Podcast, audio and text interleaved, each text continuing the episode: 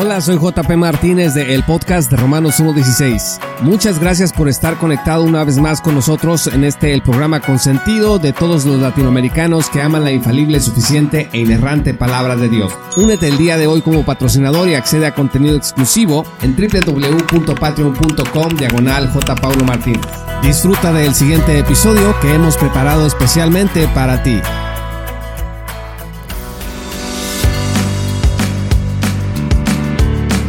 Recientemente la editorial Kerigma tradujo al español la obra de Matthew Bates titulada Salvación por la sola alianza o sola lealtad, un libro que se publicó originalmente en inglés en el 2017 por la editorial Baker Academic. Aunque supe yo de esta obra cuando salió, fue hasta ahora que me interesó hablar de ella, pues algunos canales de habla hispana pues están promocionándola entre el pueblo evangélico latinoamericano y el tema no puede ser de mayor interés personalmente porque se trata de la salvación del ser humano y la condición para que este evento divino de la salvación tome lugar en la vida de una persona, en la vida de una comunidad. Bienvenidos al episodio 184 titulado La salvación por la sola lealtad es bíblica. Noten ustedes en primer lugar que la pregunta no ha sido si la salvación por la sola lealtad es académica, porque el libro de Bates es, sin lugar a dudas, de importante interés e impacto en las discusiones académicas contemporáneas. Para los teólogos profesionales, pues es una lectura obligada. Sin embargo, más importante que la fama que pueda tener un libro entre eruditos es averiguar si su contenido se podría proponer, por ejemplo, para una escuela dominical, ahí en su iglesia local, que usted diga, vamos a analizar la salvación por la sola lealtad en la iglesia local. Por supuesto, yo soy consciente de que el lenguaje de esta clase de libros no es apropiado para la mayoría de nuestras iglesias locales, no solo en Latinoamérica, sino yo creo que en todo el mundo, pero sus conceptos generales pues sí podrían exponerse. Y la pregunta sería, ¿es bíblica la salvación por la sola lealtad como para estudiarla y considerarla como una correcta lectura de la causa instrumental de nuestra salvación, de nuestra justificación? Bob Wilkin, quien ha debatido con Matthew Bates al respecto, publicó una reseña crítica del libro Salvación por la sola lealtad de Bates en la revista especializada de la Sociedad Evangélica de la Gracia.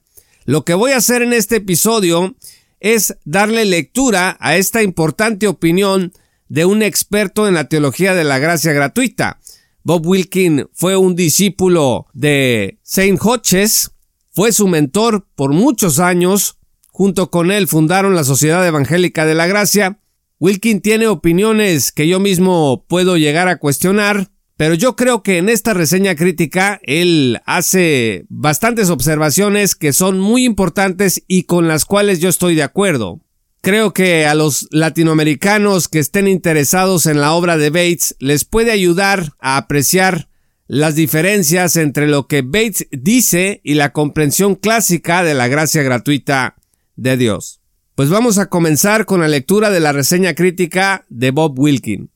Salvación por la sola lealtad, repensando la fe, las obras y el Evangelio de Jesús el Rey. Reseña crítica publicada por Bob Wilkin en el Diario de la Sociedad Evangélica de la Gracia, volumen 30, otoño 2017, número 59. Matthew Bates recibió su doctorado de la Escuela Católica Notre Dame y enseña en una escuela católica, Quincy University, pero Bates dice, soy protestante, página 6, aunque no menciona su afiliación. Dice que en el pasado ha adorado con, cito, iglesias no denominacionales, bautistas, presbiterianas, menonitas e iglesias evangélicas libres. Fin de la cita. Indica que espera, cito, que este libro contribuya en última instancia a la curación de esa herida que ha estado supurando durante mucho tiempo entre católicos y protestantes. Fin de la cita. Más adelante sugiere que, cito, una vez que se acuerde que la salvación es sólo por la lealtad, católicos y protestantes podrían reconciliarse. Esto está en la página 9. Ciertamente su teología es coherente con la del catolicismo romano y con la de muchos protestantes, aunque la mayoría de los protestantes al menos afirman la justificación solo por la fe. Bates rechaza la justificación solo por la fe. Durante años he sugerido que la salvación por el señorío enseña que la fe en la Biblia siempre consiste en ser persuadido de la verdad de algo, excepto cuando se trata de la salvación de la condenación eterna. Por supuesto, eso no tiene sentido, porque en las escrituras la fe siempre sería persuasión, excepto cuando se trata de la justificación o regeneración. Bates es el primer autor que veo que afirma abiertamente lo que he estado diciendo que enseña la salvación por señorío. Esto es lo que dice en la introducción. Cito, con respecto a la salvación eterna, en lugar de hablar de creencia, confianza o fe en Jesús, deberíamos hablar en cambio de fidelidad a Jesús como Señor cósmico o lealtad a Jesús el Rey. La lealtad es el mejor macrotérmino disponible para nosotros que puede describir lo que Dios requiere de nosotros para la salvación eterna. Pero no necesitamos evitar las palabras fe y creencia por completo. Por ejemplo, llevan el significado adecuado en inglés para pistis con respecto a la confianza en el poder sanador de Jesús y su control sobre la naturaleza.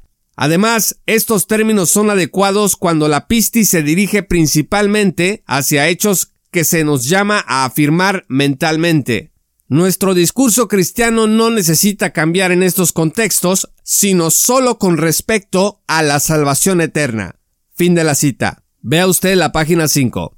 Entonces la creencia en la deidad de Cristo es persuasión, lo mismo ocurre con la creencia en la Trinidad, que Jesús nació en Belén y que Él volverá de nuevo. De hecho, cada vez que ves las palabras creencia o fe en la Biblia, el problema es la persuasión, excepto en los contextos más importantes. En cualquier lugar que hable de la justificación o regeneración solo por la fe, el problema no es la persuasión, sino la lealtad, el compromiso, el seguimiento, la obediencia, y el servicio.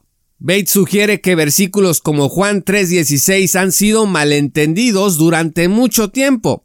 El problema no es quien quiera que crea en él, sino quien quiera que lo obedezca. Ve usted la página 96.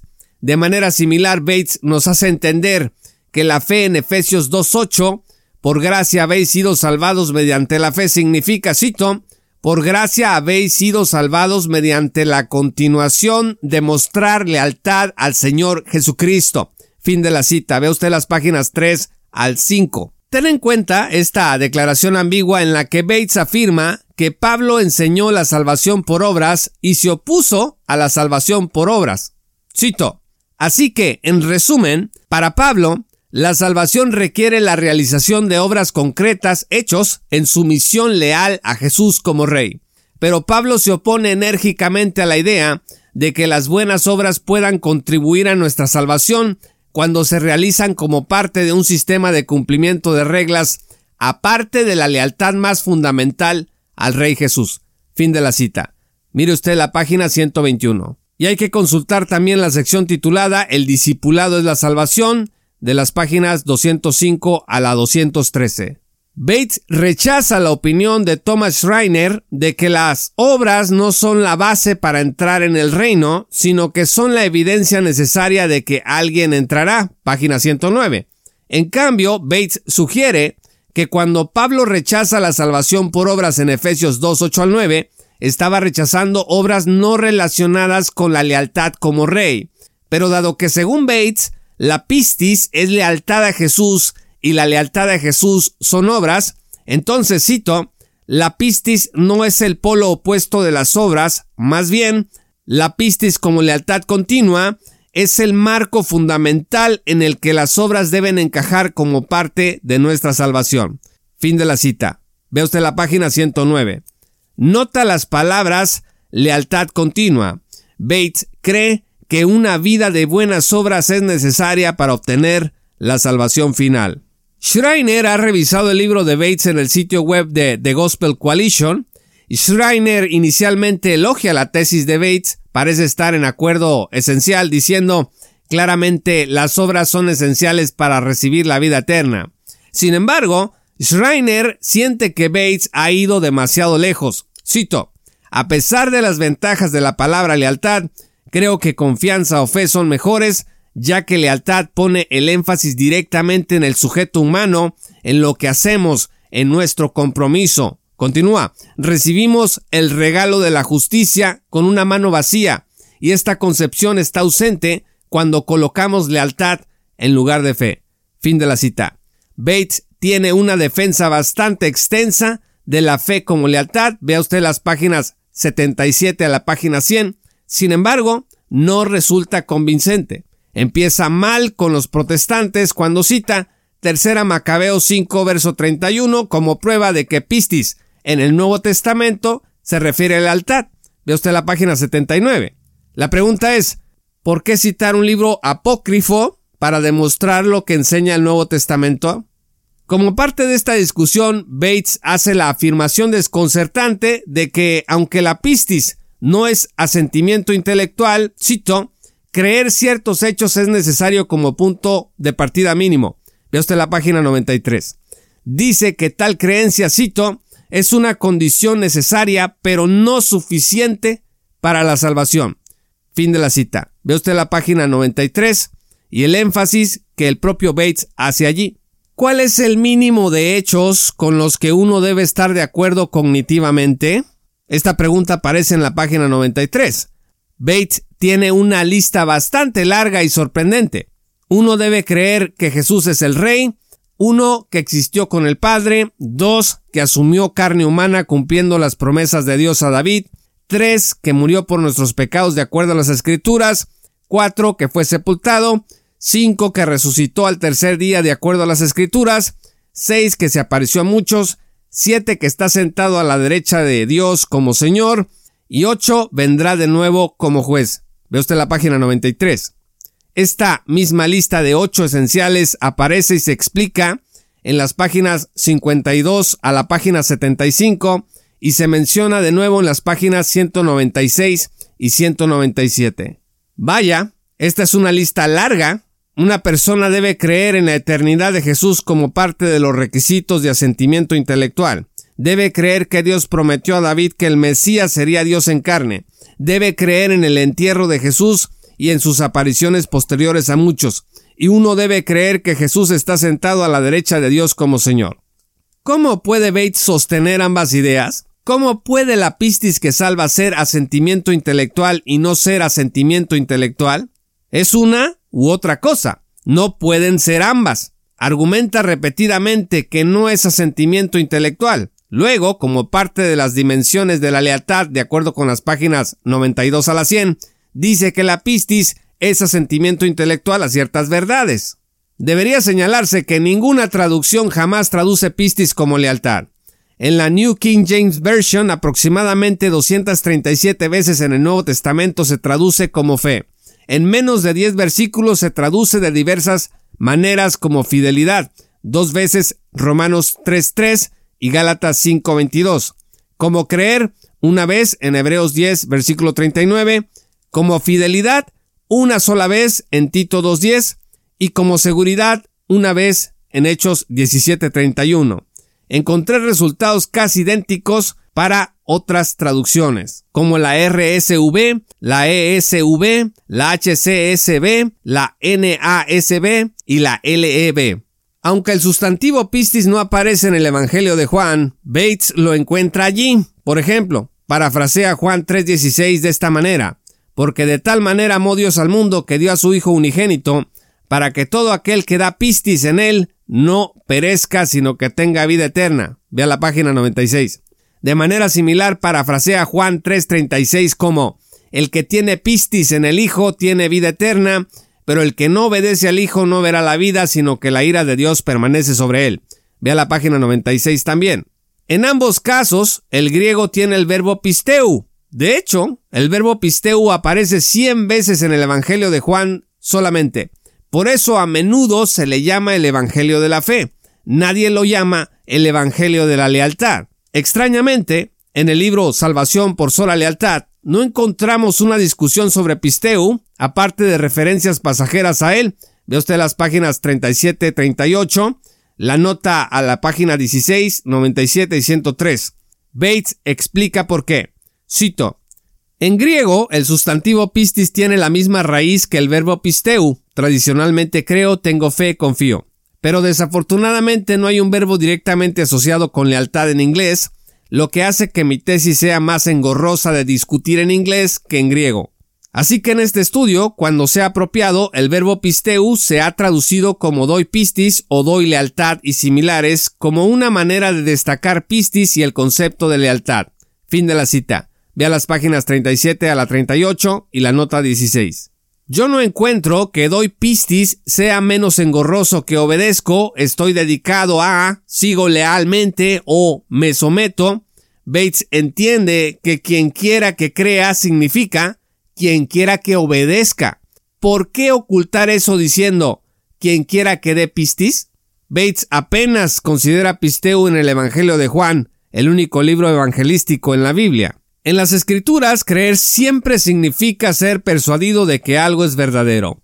Cuando Jesús le pregunta a Marta, ¿crees esto en Juan 11, versículo 26? ¿Le estaba preguntando acerca de su lealtad hacia él? Claramente no. Curiosamente, Bates nunca discute Juan 11:26 o 11:25 al 27 o cualquier cosa en Juan 11. Tampoco se discute Juan 5:24 en el libro, ni Hechos 16:30 al 31, ni Efesios 2:9, ni Apocalipsis 22:17. Juan 3:16 recibe solo un comentario breve en la página 230. De hecho, en este libro se hace muy poca exégesis. Según Bates, la salvación final, una expresión que usa a menudo, vea usted las páginas 6, 7, 8, 9, 91, 100, 105, 110, 112, 140, 185, 191, 204, 205, 207 y 213, pues esta salvación final está condicionada a nuestra lealtad continua. Alaba Bates la visión católica de que, cito, la justificación inicial de una persona efectivamente está en la fuente de un proceso de por vida para llegar a ser cada vez más justa. Fin de la cita. Ve usted la página 185.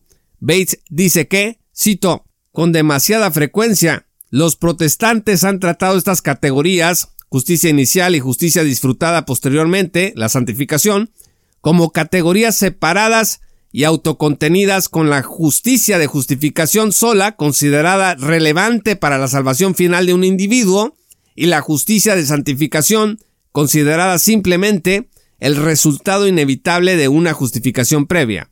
Fin de la cita. Ve usted las páginas 185 y 186. Y Bates resume, cito, Así que Trento, al enfatizar la necesidad de la perseverancia en las buenas obras, ofrece directrices útiles que los protestantes deberían considerar, aunque algunas de sus formulaciones específicas sean problemáticas. Fin de la cita. Ve usted las páginas 186 y 187. Bates no señala que el Concilio Católico de Trento anatematizó a cualquiera que dijera que la justificación es solo por la fe. Bates niega la seguridad eterna y en cierta medida evita la pregunta. Ve usted las páginas 190, 191 y 204. La siguiente declaración está bastante en contra de la seguridad eterna. Cito, como casi todos los cristianos están de acuerdo, se requiere la perseverancia en la lealtad.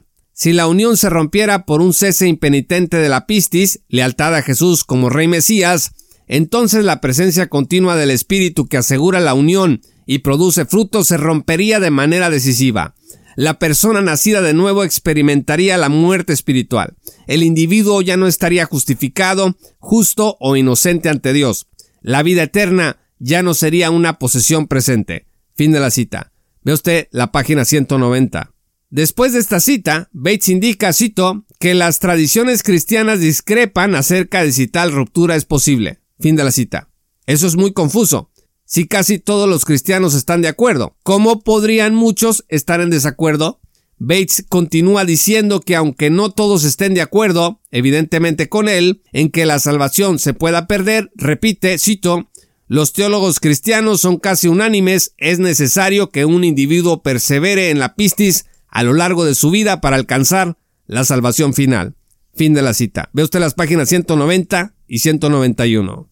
Las escrituras enseñan que la salvación fue final en el mismo instante en que una persona cree en Jesús para obtenerla. Ve usted Juan 4 del 10 al 14, Juan 5, versículo 24, 11, versículos 25 al 27 y Efesios 2, versículos 8 al 9. Bates honestamente dice, cito, la lealtad no puede cuantificarse, pero las escrituras nos dan medidas generales para ayudarnos a evaluar si nuestra lealtad imperfecta es genuina. Fin de la cita. Ve usted la página 127. Esta es la misma respuesta que uno escucha de los autores de Salvación por Señorío todo el tiempo. Obviamente, con tal punto de vista, la seguridad de nuestro destino eterno es imposible antes de la muerte. Ve usted las páginas 27 a la 29 y la página 203. Por supuesto, si debemos perseverar en la justicia para obtener la salvación final, entonces incluso si una persona tuviera evidencia general de que su lealtad actual es genuina, no podría estar seguro de que perseveraría en la lealtad necesaria. Esto es una doble falta de seguridad. No puedes estar seguro de tener suficiente lealtad en este momento y no puedes estar seguro de perseverar en la lealtad necesaria para obtener la salvación final. No puede haber seguridad antes de la muerte para aquellos que siguen a Bates. Parece que hay un impulso en círculos académicos hacia la idea de que Jesús y sus apóstoles enseñaron la salvación por obras. Primero hubo libros de Paul A. Rainbow, El camino de la salvación, el papel de la obediencia cristiana en la justificación, y luego Alan Stanley enseñó Jesús la salvación por obras. Ahora está este trabajo de Matthew Bates uno tiene que darle la espalda a las enseñanzas del Señor y sus apóstoles para llegar a la salvación por obras. No recomiendo este libro. Fin de la reseña crítica de Bob Wilkin. Muchas gracias estimados amigos y patrocinadores por escuchar este programa. Les dejo esta reseña crítica, espero que la hayan disfrutado, que la hayan gozado y también que les haya abierto la perspectiva acerca de esta nueva obra que se ha publicado en español y que está causando algo de revuelo entre algunas personas interesadas en lo que pasa en la academia cristiana, creo que hay suficiente evidencia de que la obra de Bates es muy problemática desde el punto de vista bíblico, aunque sea muy atractiva para los eruditos. Yo soy JP Martínez del podcast de Romanos 1.16. Si aún no eres patrocinador, únete en www.patreon.com diagonal Martínez y accede a contenido exclusivo. Muchas gracias, síguenos en todas nuestras redes sociales como arroba JP. Gracias, te esperamos en nuestra gran comunidad. Esto fue Romanos 1.16 con Juan Pablo Martínez Mechaca.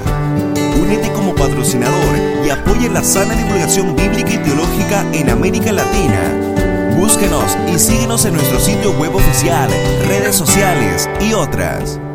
Romanos 1.16 todos los derechos quedan reservados.